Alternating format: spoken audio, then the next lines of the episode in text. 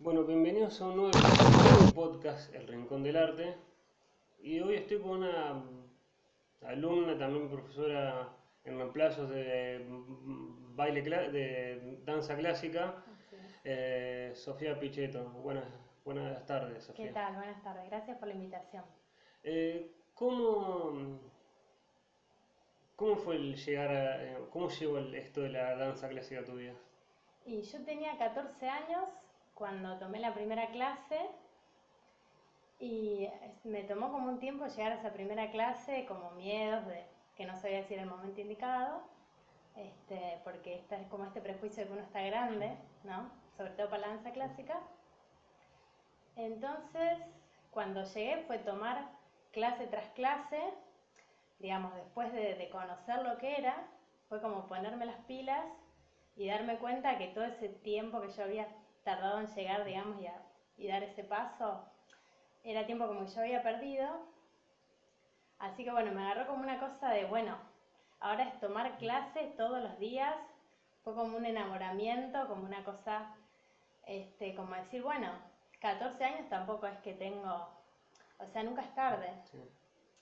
Pero bueno, pasó que yo no estaba segura, digamos, si iba a ser una profesión, si iba a ser un hobby.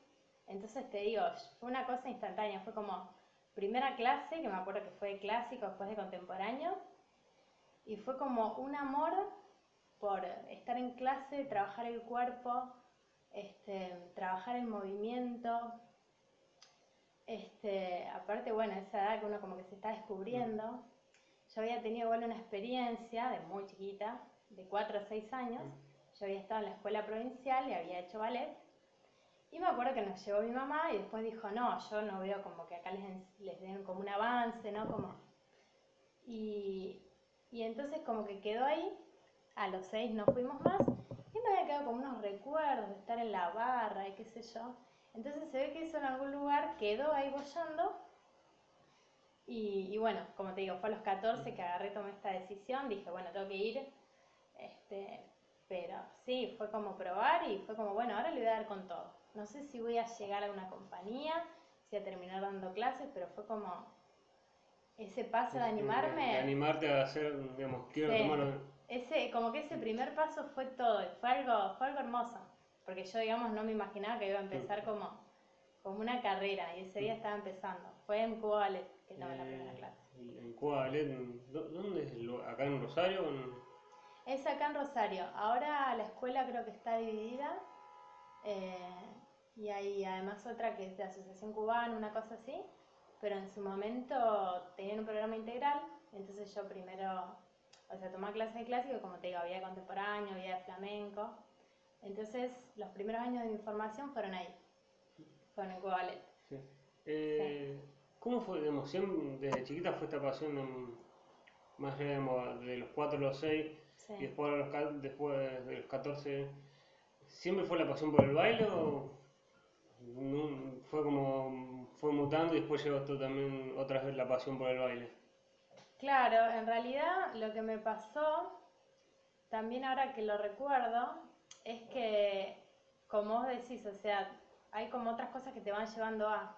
Entonces yo siempre fui muy amante de la música clásica.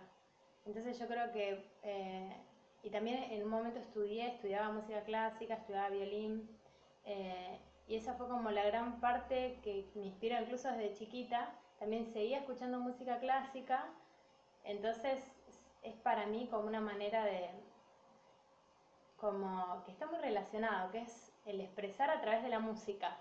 Por ejemplo, algo que a mí me cuesta mucho y me costó mucho por ahí mi formación, que puede ser profesorado y demás, como eh, construir desde el silencio, construir desde alguna música que no me inspire. Para mí gran parte de, de- de lo que yo amo la danza tiene que ver con, con interpretar la música.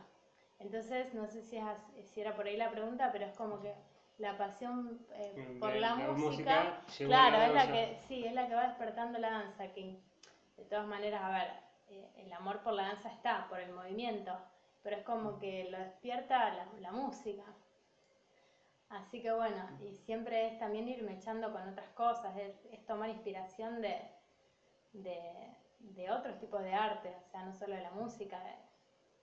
también, por ejemplo, en el profesorado que yo hice después de Isabel Taboga, muchas veces tomamos como disparadores obras del Museo Castañino, hemos ido a intervenir ahí. Entonces también ahí, después de muchos años de clásico, fue como un momento de buscar inspiración, en, como buscar disparadores, una cosa así, y como florecer en la inspiración.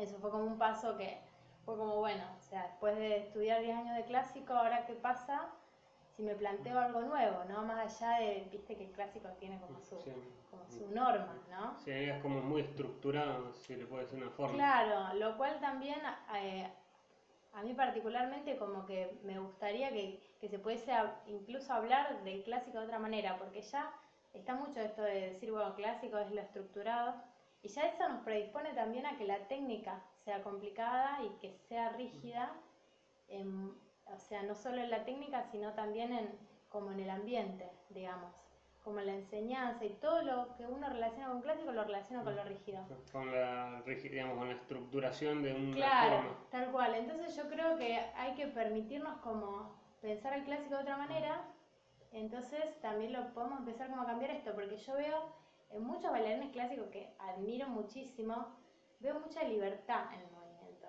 Yo no veo rigidez. Entonces me, me, planteo eso y me lo estoy planteando hoy en día, digamos yo, cómo se puede conjugar eso, ¿no? Del clásico eh, no tan rígido. Podemos atrevernos a pensar en que el clásico no tiene que ser tan rígido, sino que puede darse más libertad. ¿Y cómo ya también esto de la digamos, también el, doctor, ¿cómo han hecho el, profesorado, en, en, de, Como, y se dio ya ahí cuando cumplí los 18 y terminé, terminé la secundaria. Bueno, justo empecé yo también a hacer contabilidad, a estudiar.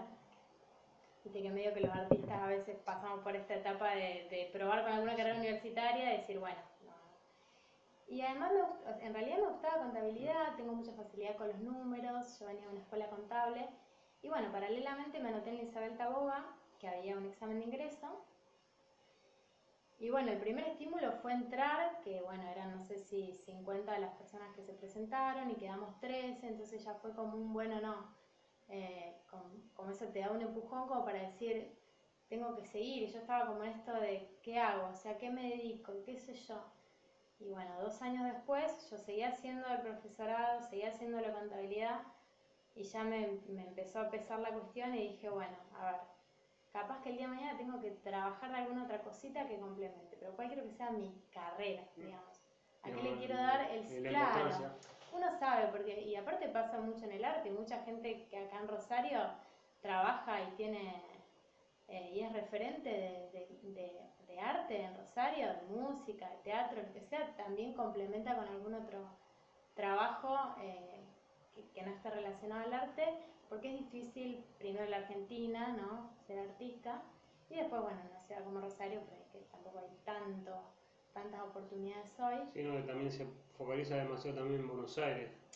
Sí, sí, que también es otro tema y otro viaje, y bueno, yo tampoco viví nunca en Buenos Aires como para decirte, pero bueno, me pasó que hoy en día, por ejemplo, yo sí trabajo otras cosas que no tienen que ver con la danza, pero tomar la decisión también hizo que yo dijera, bueno, si mi carrera es la danza, me tengo que, o sea, me tengo que defender en eso, o sea, tengo que ser buena bailarina, porque yo no voy a ser contadora y bailar, voy a ser bailarina. Entonces como que te ordena, te hace, te obliga a ordenarte, ¿no? Te obliga como a decir, bueno, esto es lo mío, lo tengo que hacer bien voy a decir soy bailarina y voy a hacer cualquier cosa, no, no.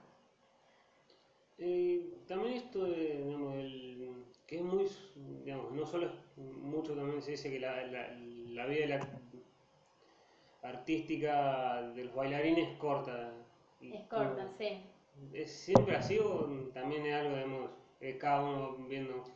Y sí, ese es uno de los prejuicios, digamos, que, que yo tenía antes de empezar clásico, viste, esto de los 14, porque a los 14 ya estás como medio viejo, te diría, va, para una compañía, no, no te digo viejo, por supuesto que no, pero tenés que estar, si vos querés entrar en una de las grandes compañías del mundo, a los 14 o 16 tenés que ser medio que una bestia en clásico. Entonces, eh, sí, o sea, como todas las, eh, como todas, todas las profesiones, hay mucha competencia, entonces eh, mientras más preparado estés a menor edad, es mejor.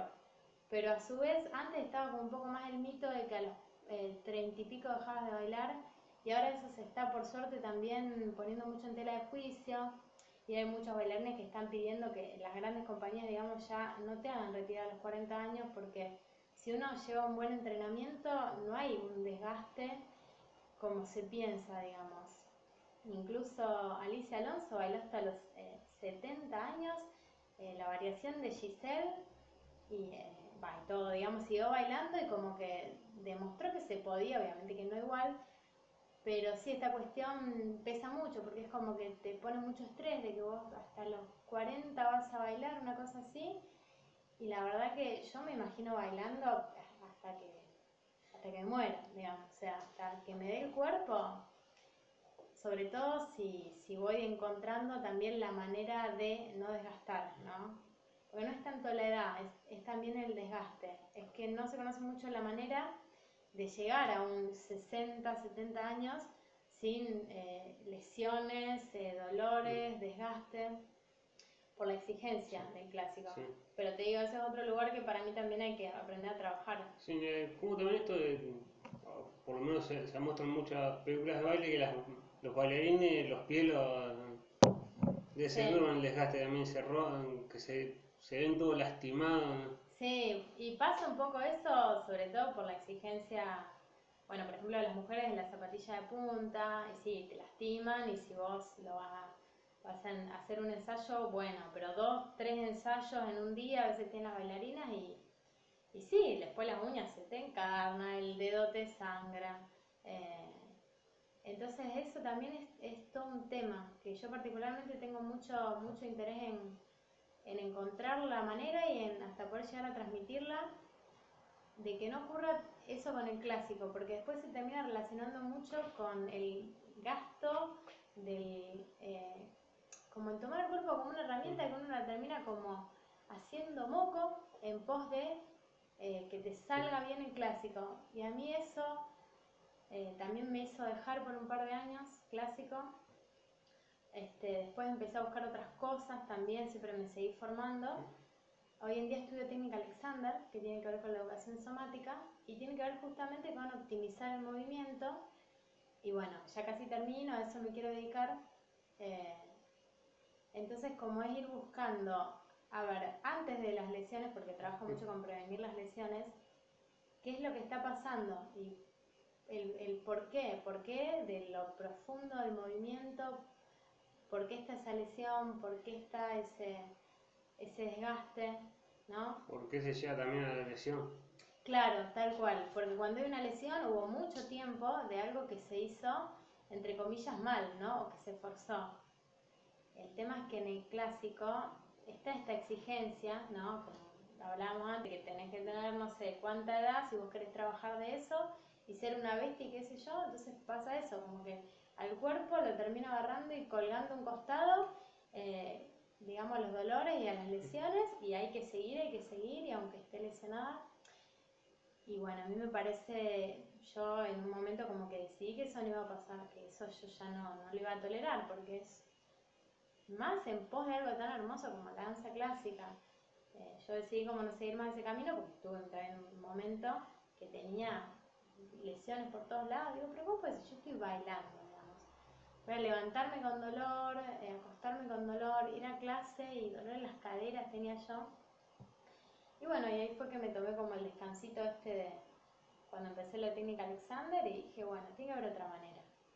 bueno, yo creo que la hay, pero hay que ir allá, eh, y conjugándola, ¿no? El tema con el clásico es esta exigencia de la rotación de las piernas, de la abertura y demás.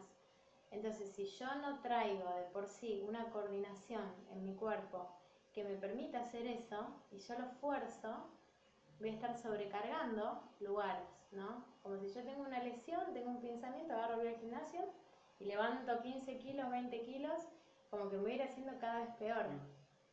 Entonces, en la técnica Alexander lo que se trabaja es primero lograr, digamos, liberar la columna que es el eje donde van a salir los movimientos de mis piernas, mis brazos y mi totalidad, y después trabajar Entonces yo ahí me he llevado como un par de sorpresas y bueno, también fue una etapa de... Y ahora, sí, como de, de descubrimiento. Sí, tal cual, tal cual. Que es cosas que se van dando, digamos, en la vida que uno no se imagina. Así que bueno, ahora estoy como más pensando en eso que en terminar o no terminar bailando clásico, mambo, o sea. ¿Y cómo, digamos, cómo fue también el momento de decir, digamos, quiero dar clase de esto o quiero enseñar? Y yo el profesorado después lo seguí eh, y como es, y era como más yo pensando, bueno, pues yo quiero bailar, pero no importa, o sea, no sé si quiero tanto dar clases y qué sé yo. Es como que acá en Rosario lo único que podía hacer, entre comillas, profesionalmente, era ser profesorado, más me ganar una formación en danza, en pedagogía. Y después realmente me empezó a interesar mucho la cuestión docente. Me pareció y me empezó a gustar sobre todo la docencia, poder como hacer sentir bien al alumno redescubriendo su cuerpo. Entonces, ese es como el componente de la docencia que me quedó. Yo ahí empecé a dar clases antes incluso de estar recibida en el Carmen, en Vidanza, en varias escuelas. Este, y, y sí, realmente lo, lo disfrutaba mucho, lo disfrutaba mucho porque es como acompañar a cada persona sobre todo disfrutaba mucho las clases de inicial de, clásico de adultos. Entonces era de esas personas que por ahí estaban medio de lo que me pasaba a mí cuando era, tenía 14 y era esto de, pero yo no puedo y yo que estoy grande, ¿no? Entonces era como cuando yo veía que la persona descubría que podía, eh, era, era, era muy lindo como acompañar a la gente en ese proceso y ver que la capacidad del cuerpo siempre estaba, ¿no? Y que el disfrute de bailar, aunque sea una pirueta o cinco piruetas, siempre estaba. Y sobre todo el, conectarse con el cuerpo, mis clases también ya iban también mucho para ese lado, con relajarse también y, integrar un poco todo esto, ¿no? Y, y que la gente también eh, se empieza a sentir mejor el cuerpo, empieza a sentir más el cuerpo, la conciencia del cuerpo, que después es lo mismo que para bailar, que para, eh, a tu casa, me decían las alumnas, vos hay que dormir de una manera porque se trabaja bien, como el trabajo sin tensión, es lo que más me interesaba y, y bueno, y después cuando yo dejé, va, cuando tomé este recreo, digamos, también dejé de dar clases de clásico porque ahí me empecé a encontrar un poco en esta dicotomía de decir, pero qué es lo que quiero realmente dar yo, ¿no? Porque las exigencias de la técnica, digamos, eh, por ahí no me permitían trabajar tan como venía trabajando yo, con la típica clase de ballet, viste, barra, centro.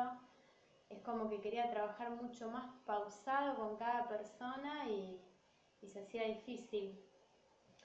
Así que bueno, hoy, hoy estoy enfocándome más en el trabajo individual, por eso eh, hago eso.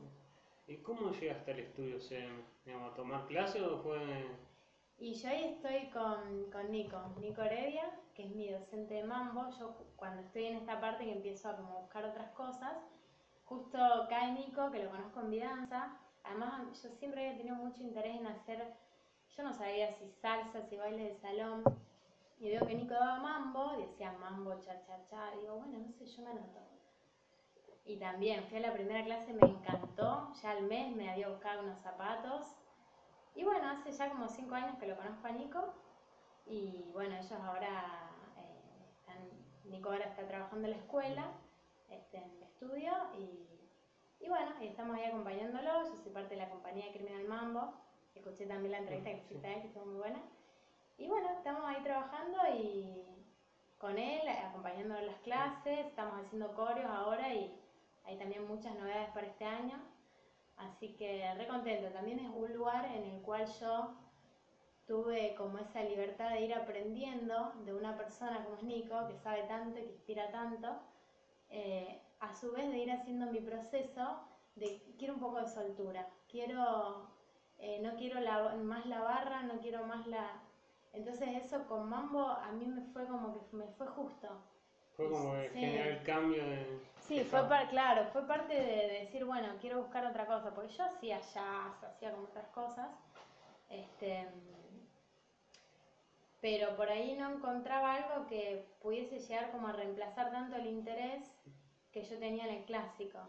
Entonces encontré en el mambo, que le fui agarrando el gusto, eh, encontré algo realmente que, que, sí me interesa como para trabajarlo horas e ir a las clases y no faltar nunca y porque uno cuando, cuando baila también muchas veces se busca esto del bailarín integral.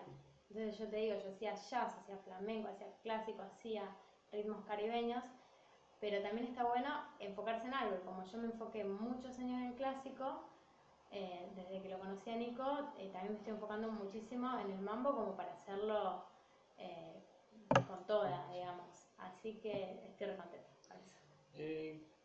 también una frase se dice mucho, también de que el clásico es la base para aprender otros ritmos. ¿Es tanto así o...? Sí, eso se dice mucho. Yo la verdad es que no estoy muy de acuerdo con eso. Justamente por eso que te decía de a ver, lo que tiene el clásico es que vos estás trabajando muy meticulosamente muchos movimientos muy específicos. Entonces, en cuanto a conocimiento del cuerpo, va bárbaro. Pero, por ejemplo, la danza contemporánea, que también estudio danza contemporánea, eh, a mí, por ejemplo, me sirvió mucho más como para integrar las danzas que el clásico, pero eso es particular. Yo creo que, por ejemplo, si vos siempre hiciste contemporáneo, te va a enriquecer muchísimo ese cambio de agarrar y ir a clases de clásico y viceversa. Entonces me parece que esto de como base, uno puede ir ampliando el panorama yéndose como a la técnica más diferente a la que vos hagas, ¿no? Porque ¿qué va a pasar? Ahí tu mente va a decir, uy, ¿qué es esto? Y vas a tener que hacer todo ese esfuerzo mental de descubrirte en otras cosas. Eh, así que bueno, pero, pero bueno, eso de, la base es, a ver, bailando clásico sí uno desarrolla la flexibilidad, la fuerza, eh, te prepara como, como para eh, después ir a, un espectáculo y todo lo que es en cuestión de, forma, de danza, que se le dice la forma, y sí, levanto la pata, giro, tengo manejo de cabeza, todo eso sí. Pero si después uno quiere como enriquecer un poquito más los movimientos, eh, hay muchas cosas que se pueden hacer, contemporáneo, jazz, flamenco, ¿no? Como para trabajar, el, el espíritu del flamenco. ¿no? Ir buscando. Es como que se utilizó más esta frase de la base, que el clásico de la base del resto, como para decir esto de que el cambiar de, de, de, música, de, de género de baile te va cambiando la, la cabeza. Claro, claro, tal cual, tal cual. Em, para mí es eso, es eso, es como el cambio de, pero, pero bueno, para mí esta frase que vos decís eh, que dice mucha gente, tiene que ver más como con la exigencia, ¿no? Como que el clásico te exige tanto que te prepara. Eh, ahora, después, cada, cuando vayas a hacer otra, otra técnica, cuando vayas a hacer X espectáculo, y obviamente que no por haber bailado 10 años de clásico vas a estar preparado para, como te digo, para bailar mambo, por ejemplo, ¿no? A ver, te va a ayudar, pero después, bueno, en cada lugar vas a tener que volver como a verte con algo nuevo y eso no se puede evitar, no es que... Y aparte depende mucho del caso también, depende de... De la persona que vaya viendo cómo... Claro, por eso te digo, hay, hay de todo, hay mucha gente que ha bailado muchos años clásicos y hay gente que empezó capaz el año pasado y decís, wow, ¿qué pasó acá? ¿No? Pero es... el por qué no lo tiene nadie hasta ahora, de por qué pasan esas cosas. ¿Cómo fue esto, digamos, la compañía esto de Criminal Mambo?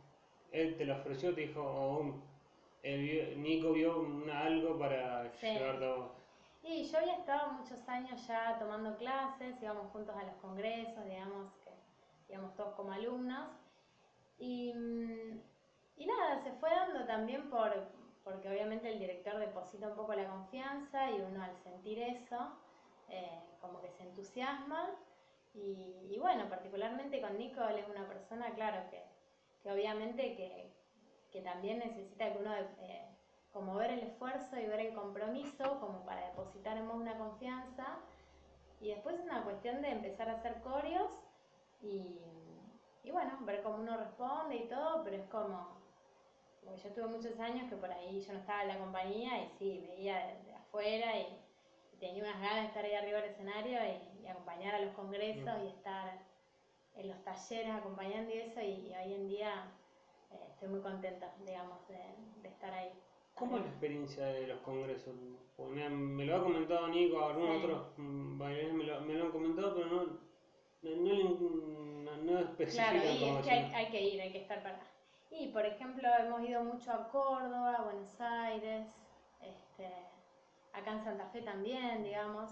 Entonces es, por ejemplo, un fin de semana largo y entonces van ahí muchos artistas que tienen renombre, digamos, como Nico. eh, entonces se juntan todos ahí, eh, hacen, dan talleres a la tarde, a la noche hay show, a también hay competencias, ¿no?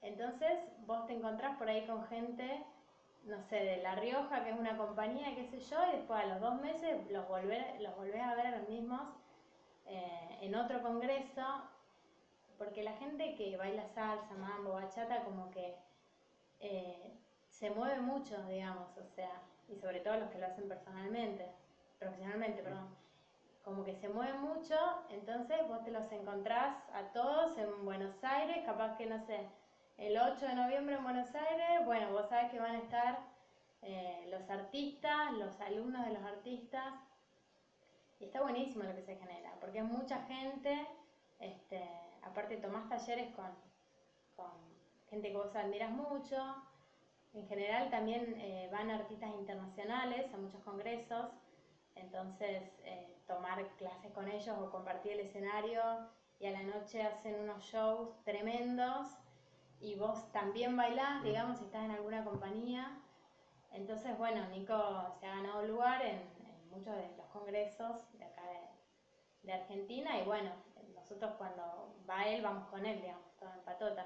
Eh, Y son re lindas experiencias, porque es como que vos agarras, te haces tu bolsito, te llevas los zapatos, te llevas la ropa, eh, y a la tarde tomás clases, a la noche bailás, después, después del espectáculo está el baile social, que, que a mí me encanta, digamos, que es bailar, que- o sea, ponen la música, mambo, salsa, bachata, y vos bailás, digamos, con todos los que estuviste compartiendo los talleres, y, y está buenísimo, porque el baile social eh, también puedes aprender mucho, como cada persona que te agarra para bailar, te marca diferente y uno siente algo diferente. Y es súper divertido, además de que es hermoso porque estás aprendiendo lo, que a vos te gusta. Entonces está buenísimo porque vos acá en Rosario bailas siempre, digamos, bueno, o con tu profe, o con tus compañeros, o con la gente de Rosario. Vas al congreso y, y, y son todos nuevos, digamos. Entonces está buenísimo como aprender de cómo te lleva cada uno. Y bueno, después te vas, dormís y al otro día vuelve a hacer lo mismo y así un par de días. Este, esos son más o menos. eh, ¿Son largos o cortos los? el- Y un fin de semana o tres días, Mm. o cuatro días, por ahí algunos que son más.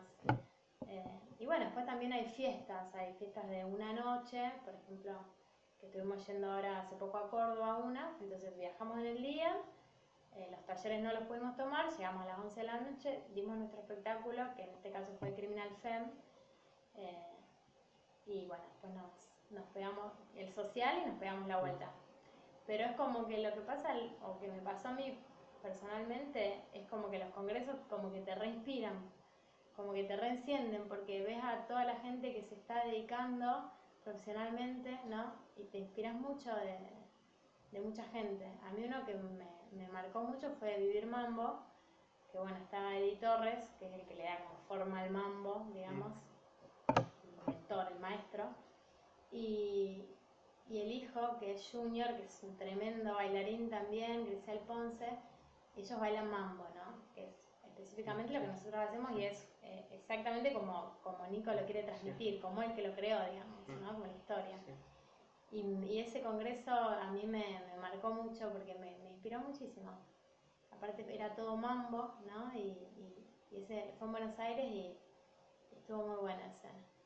Pero bueno, hay que ir, hay que ir Sí. porque no se puede mucho explicar, es No, como que es uno como tiene que estar ahí. es como ver, es vivir la experiencia. Claro, tal cual, tal cual. Pero sí, es como que se maneja de esta manera.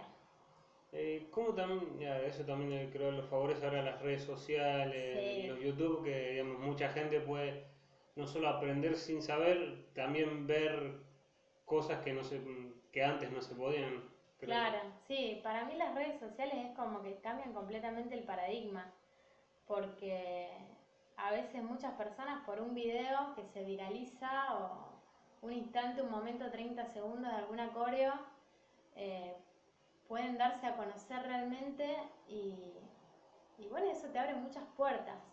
Entonces es como que ahora el contenido está mucho más, eh, mucho más rápido de ver y, y, bueno, no sé obviamente cómo era que se manejaba antes, pero es como que ahora no hay tanto intermediario, sino como que si vos en un videíto de tu show, de tu espectáculo, la rompiste y a la gente le gustó, la misma gente es la que lo empieza a compartir, lo viraliza, le pone me gusta y, bueno, eso es lo que te va abriendo las puertas, ¿no? Obviamente que la gente que, organiza o que, o que contrata o que tiene un peso, también, bueno, le vas a llegar, lo va a ver, ¿eh? No sé, 50.000 me gusta, a ver quién es esta persona, qué sé yo, como que te puede abrir puertas laborales, por eso cambia mucho el, el paradigma. Y sí, también de, vos ves a tus artistas en el Instagram, o sea, no solo de mambo, de clásico, de todo, y hay como mucho más contacto con la gente. Porque el, el videito que subió ese día de su práctica de ballet, vos ya llegaste a tu casa y a los 10 segundos lo estás viendo y la persona lo grabó hace 10 segundos porque así es internet. Entonces te, te acerca mucho más a, a la gente. Eh, esto también es algo que considero mucho, muchos me dicen que no, pero ¿hay egos en el baile o no, no existe? Y yo creo que sí, a ver, como que si nos vamos a poner a hablar de qué es el ego, claro, y es la personalidad de, como de mm. cada uno, y, y sí, sobre todo me parece más en, no, igual en el clásico también, para mí el, tema del ego tiene que ver con la competencia, y bueno, al final del día la competencia eh, te va a dar ese lugar, ¿no? Que te puede también conseguir un trabajo, conseguir una, este, conseguir un lugar y, bueno, este, es como medio imposible que, no, que uno no se vaya un poco en esa competencia. Igual también está bueno porque es como que te obliga a que saques lo mejor de vos, ¿no? Como, volvemos a lo mismo, es como más exigencia. Y después, sí, la cuestión de, del ego, y por supuesto que sí que está presente. Pero creo como que puede tener sus aspectos positivos como sus aspectos negativos, porque sea una persona que el momento que empezó a crecer y ya, digamos, se toma algún tipo de licencia como en el trato hacia los demás, por darte un ejemplo, y bueno, como que sí, obviamente que es un aspecto negativo del ego porque no está bueno, obvio, que, sea diferente tu trato el día que no sé, que ganaste algo, qué sé yo. Y después, bueno, el aspecto positivo es que para mí para estar en, escena, como uno tiene que tener un poquito ese componente de seguridad, ¿no? Es como esta línea, decir, entre estar seguro de uno mismo y irradiar esa seguridad, esta fina línea entre decir, bueno, te pasaste y te subiste el pony, una cosa así. Pero hay que como encontrar esa, esa línea. Uno puede tener como un, un, ego positivo y trabajar con eso. Eh, y te puede enriquecer mucho tu baile, porque no es tanto el, baile al final de cuentas, es como que lo que se ve detrás, ¿no? Sí, y la última pregunta. Eh, ¿Qué le diría a la gente que quiere aprender a bailar y no se anima por prejuicios o, o porque no tiene alguna timidez que puede tener, que, como la que vos tuviste cuando vos arrancaste a bailar? Y les diría que es simplemente poner el pie en el salón de danza y ya está el, el 50% del trabajo hecho. Bueno, no el 50, pero una vez que... Pensar también que estamos todos medio en la misma y que no es que yo hoy en día no vaya a una clase y por momentos sienta como que, no sé, eh, que hay cosas que no me salen, incluso yo que bailo hace un montón y que es mi profesión, o que no hay momentos en los cuales yo me sienta vergüenza por mostrar un paso o esas cosas pasan, pero uno como que no es que las elimina o se queda atrás, eh, se queda encerrado en su casa porque le pasa eso, sino que bueno, vas con eso vas, con el miedo vas, con la timidez vas y ahí digamos lo vas eh, resolviendo un poco. Hay que enfrentar las cosas a su, debido punto. Y, y nada, eh, también por ahí uno puede ir a una clase, para eso están las clases de inicial también, cuando uno empieza, y sí me pasó mucho, eh, bueno, cuando llega la gente y la primera clase, ay, pero yo no hice nada, ay, pero yo no, no me sale. No hay ningún problema, no hay ningún problema con eso, porque para eso ese es mi trabajo. Si le saliera, yo no tendría trabajo, digamos. Así que, buenísimo, es como el- la timidez de empezar algo nuevo, de... Pero bueno, es, la danza es un, un hermoso ámbito como para perder esos miedos y, y conectarse con el cuerpo y con la alegría de- del baile. Bueno, muchísimas, sí, eso lo de- también lo hablamos. Sí. Muchísimas gracias por tu tiempo. Bueno, Sofía, muchas por- gracias por la invitación.